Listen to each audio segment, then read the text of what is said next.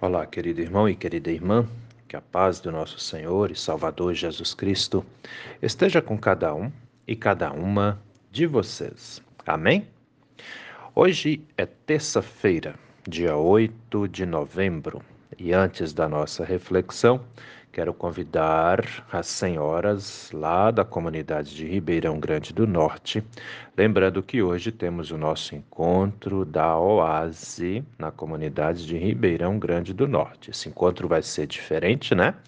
Ele iniciará às 11h30, pois estaremos já desde o almoço aí nos, nos reunindo, nos encontrando no nosso grupo da Oase de Ribeirão e esse encontro será na casa da nossa presidente da OASE, a dona Olívia. Então, hoje, nosso encontro lá na comunidade de Ribeirão, nosso grupo da OASE, na casa da dona Olívia, a partir das 11h30, entre 11 e 11h30, né? Todas são muito bem-vindas. Amém?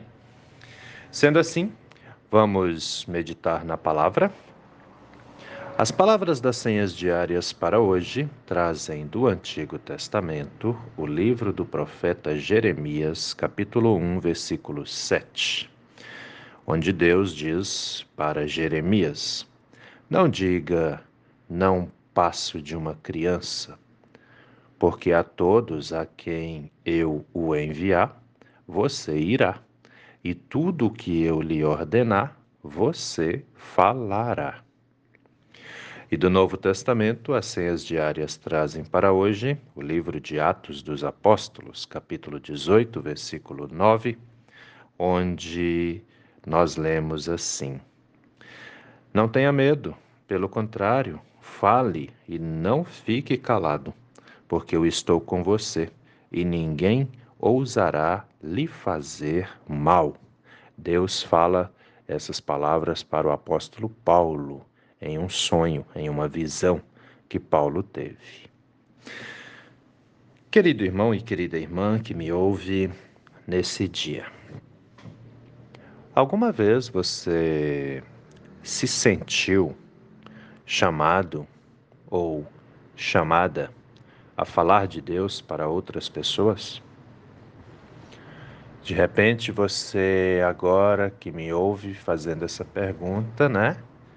Pode ter passado um filme aí na tua diante dos teus olhos, né? De repente você já se sentiu chamado. De repente você quando era mais jovem, quando já é adulto, porque não tem um tempo certo de Deus nos chamar. Ele chama quando ele quer, né? Ele é soberano. Uh, mas muitas vezes acontece esse chamado quando nós somos bem jovens. Bem jovens, na maioria das vezes, né? É quando somos bem jovens. Eu, por exemplo, eu tinha 12 anos, né? Quando aconteceu. Quando eu senti mesmo assim que, que estava sendo chamado para servir ao Senhor, para anunciar a palavra dele, né? E esse chamado é ouvido, é sentido tanto por homens, mulheres, meninos, meninas. Né? Ele chama é, a todos, assim, não, não tem esse negócio de Deus chama só os homens, não. Ele chama as mulheres também, né? Essa é uma realidade. E a questão maior é o que nós fazemos com esse chamado. Qual é a resposta que damos para esse chamado, né? E tem muitos casos onde a pessoa foi chamada, mas ela teve dúvida, né? Pessoas que ficam naquela assim, mas será que é isso mesmo, né? É, acontece bastante. Muitas pessoas têm dúvida. Eu já ouvi casos assim de, de pessoas que chegaram para mim e falaram: mas não pode ser, Pastor Gil, porque eu não mereço, né? Na verdade, queridos, queridas, ninguém merece, mas Deus chama assim mesmo, né? E, e sempre o julgamento dele sobre nós é maior do que o nosso próprio julgamento sobre nós mesmos, né? Guarde isso, tá? Guarde isso. Então, assim, a questão é que Deus sabe que o mundo precisa de pessoas que vão anunciar a palavra. Por isso ele chama pessoas, né? Por isso que ele faz o chamado. E, e um detalhe que talvez você já tenha questionado, talvez você já tenha refletido sobre isso, é o seguinte: é, a pessoa que é chamada, né, e ela sente isso, porque tem uma questão aqui muito importante, que muitas pessoas não sabem. Quando Deus chama, Ele mesmo já nos capacita. É a chamada vocação. Ele mesmo nos dá a vocação. Ele mesmo nos vocaciona, ou seja, nos dá a condição mesmo de termos é, capacidade para fazer o que Ele quer. A capacidade para anunciar a palavra, para orientar o rebanho, né? Porque assim, ó, quando Deus nos chama é porque Ele já tem um rebanho preparado para ser pastoreado por nós. E aí ele vai nos preparando, né? Ele vai nos nos orientando, nos cuidando para que a gente realmente possa exercer a tarefa que Deus está nos designando. Isso é muito importante, é muito sério, entendem? E é muito valioso, extremamente valioso, né? Ah, e um detalhe assim, ó, não estou falando só de pastores, pastoras, padres, freiras, não. Estou falando de lideranças da igreja, né? Porque Deus nos chama de diferentes formas. Nos textos bíblicos para hoje aqui, nos versículos bíblicos, né, ele está falando ali da vocação de anunciar a palavra mesmo, né? O texto fala sobre isso.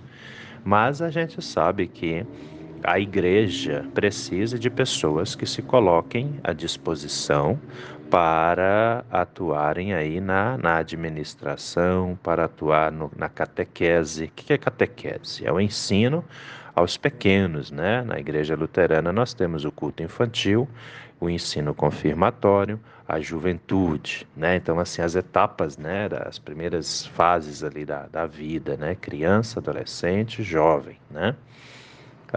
Na igreja católica também tem. Né? Então, na igreja luterana tem essas três etapas ali, né? Crianças, adolescentes, jovens, no caso, culto infantil, ensino confirmatório e, e, juventude, né? A igreja católica também tem o catecismo dela lá. Então, assim, por quê? Porque desde pequenininho nós precisamos já estar tendo contato com a palavra de Deus, estar tendo comunhão com o Senhor. Por isso Deus então levanta pessoas, né? Ele chama pessoas e capacita pessoas para que elas possam exercer essa função de orientar outras pessoas, de ensinar outras pessoas. Então, tem aquelas que são vocacionadas a serem lideranças na igreja, e essas pessoas vão ser é, orientadores de culto infantil, né, que a gente chama de professores. Eu chamo a minha turma aqui toda de profs, né, e tenho tanto homens quanto mulheres trabalhando, né. É, elas vão ser é, orientadores de ensino confirmatório, professores, né, catequistas, e elas vão ser também líderes da juventude e não para por aí, tem também os presbíteros e as presbíteras que cuidam da, da administração da igreja. Gente, isso tudo é vocação, isso tudo é chamado, são as pessoas que se colocam à disposição para exercerem essa tarefa, né? São chamadas por Deus e dizem o seu sim. Inclusive agradeço muito todos os presbíteros e presbíteras que nos ajudam aí, né? Todas as lideranças que nos ajudam nos trabalhos da igreja. E tem aqueles que são vocacionados para o ministério sacerdotal, né? Aí é pastores, pastoras, diáconos, diáconas, missionários, missionárias da nossa igreja e, pa e padres e freiras, no caso da igreja católica, né? Então, só para a gente entender aí, né, dando um resumão de como é que a coisa toda funciona. Então, olhando para a Bíblia, né, nós temos ali o livro do profeta Jeremias, quando Jeremias é chamado por Deus. Leia Jeremias, capítulo 1, você vai achar muito interessante. Deus fala para ele: quando você estava ainda na barriga da sua mãe, eu te chamei. E aí Jeremias fala: Mas Senhor, eu sou muito jovem, eu sou uma criança, porque quando Jeremias foi chamado, ele ainda era um adolescente. Esse que é o detalhe, entendem? E aí então Jeremias fala para Deus: Eu sou muito jovem. E aí Deus fala para ele: não diga, não passo de uma criança, porque a todos a quem eu o enviar, você irá, e tudo o que eu lhe ordenar, você falará. Por quê? Porque Deus nos dá essa capacidade, Deus nos dá essa condição. Né?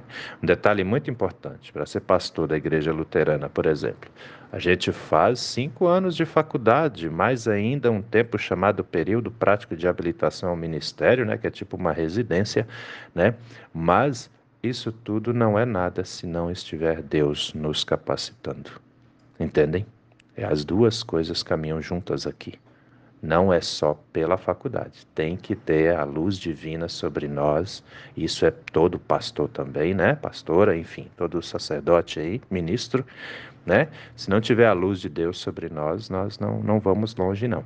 Né? Tem o preparo da faculdade, sim, mas é essencial a presença do Espírito Santo sobre nós, nos orientando. E aí vem o livro de Atos dos Apóstolos, né? Onde fala ali do apóstolo Paulo, né? Que ele estava anunciando a palavra e aquele negócio todo e ele chegou a ter medo porque ele foi ameaçado de morte, porque ele estava anunciando primeiro para os judeus e os judeus não aceitaram, né? Então ele decide, tá, então eu vou anunciar a palavra para os não judeus, já que o meu povo aí, meus conterrâneos, não querem ouvir a palavra. E aí, durante um sono, né, Deus então aparece para ele e fala: Não tenha medo, pelo contrário, fale e não fique calado, porque eu estou com você e ninguém ousará lhe fazer mal. Isso aqui é muito importante. Atenção, você que sente vontade de ser pastor, ser pastora, né? É, ser padre, freira, enfim. Você que sente vontade de seguir a carreira religiosa, né? Sacerdotal, ministerial. Essa vontade, querido, querida, é o chamado de Deus em você. Não tenha medo. Diga sim ao Senhor. Se coloque à disposição. Deus vai te capacitar, vai te ajudar e vai te proteger. Tem gente falando aí, ah não, mas o mundo está tão complicado, está tudo tão estranho, está tudo tão perigoso, eu tenho medo, né? Não tenha medo. A proteção divina está sobre nós. Se Deus está te chamando, diga sim para o chamado. Levante sua cabeça e diga: Senhor, eu estou aqui. Né? Vem conversar comigo, atenção luteranos aí, né?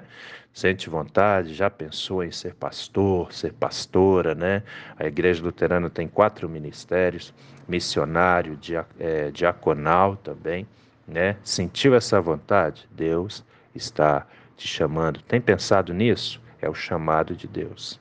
Vem falar comigo ou né, com o seu pastor aí, porque eu sei que eu sou ouvido por membros de outras paróquias, é, outras igrejas luteranas também, né? Mas não deixe o chamado de Deus é, sem resposta. Né? Vá conversar com o pastor, com a pastora, ou vem conversar comigo, estamos aí à disposição para orientá-los nessa questão também. Nunca diga não a Deus, porque Ele diz sim para você o tempo todo. Amém? Pensa nisso com carinho, meu irmão. Pensa nisso com carinho, minha irmã, porque essa palavra é para mim, é para você, é para todos nós. Vamos orar? Deus eterno e todo-poderoso, muito obrigado, Senhor, por mais esse dia de vida que recebemos das Suas mãos. Obrigado que já agora cedinho podemos meditar na Sua palavra. Meu Deus, eu te peço, Abençoe todos aqueles, todas aquelas que o Senhor chamou para o ministério. Dê a eles e a elas, meu Deus, coragem, força, determinação e fé, para que possamos, e aqui eu incluo a mim também, para que possamos cumprir, meu Deus, a missão que o Senhor tem nos designado àqueles, àquelas a quem o Senhor está chamando, dê a eles e a elas clareza desse chamado. E faça, meu Deus, com que todos e todas sintam a alegria de poderem ser chamados para servir ao Senhor no anúncio do seu reino. Fique, meu Deus, com todos e todas nós. Abençoe os enfermos, as enfermas, os que estão em tratamentos em casa, aqueles que estão internados em hospitais.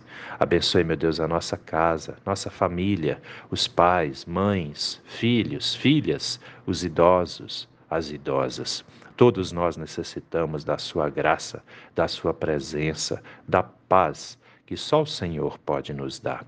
Assim, meu Deus, entregamos as nossas vidas nas Suas mãos e te pedimos, se tu conosco, Senhor, a cada novo dia a cada nova manhã. É em nome do nosso Senhor e Salvador Jesus Cristo que te pedimos e desde já também te agradecemos, pois temos a plena certeza de que o Senhor ouve as nossas orações e atende aos nossos pedidos também. Em nome de Jesus. Amém, Senhor. Querido irmão, querida irmã, que a bênção do Deus eterno e todo-poderoso, Pai, Filho e Espírito Santo, venha sobre você e permaneça com você hoje e a cada novo dia de sua vida, em nome do nosso Senhor e Salvador Jesus Cristo. Amém. E até a próxima.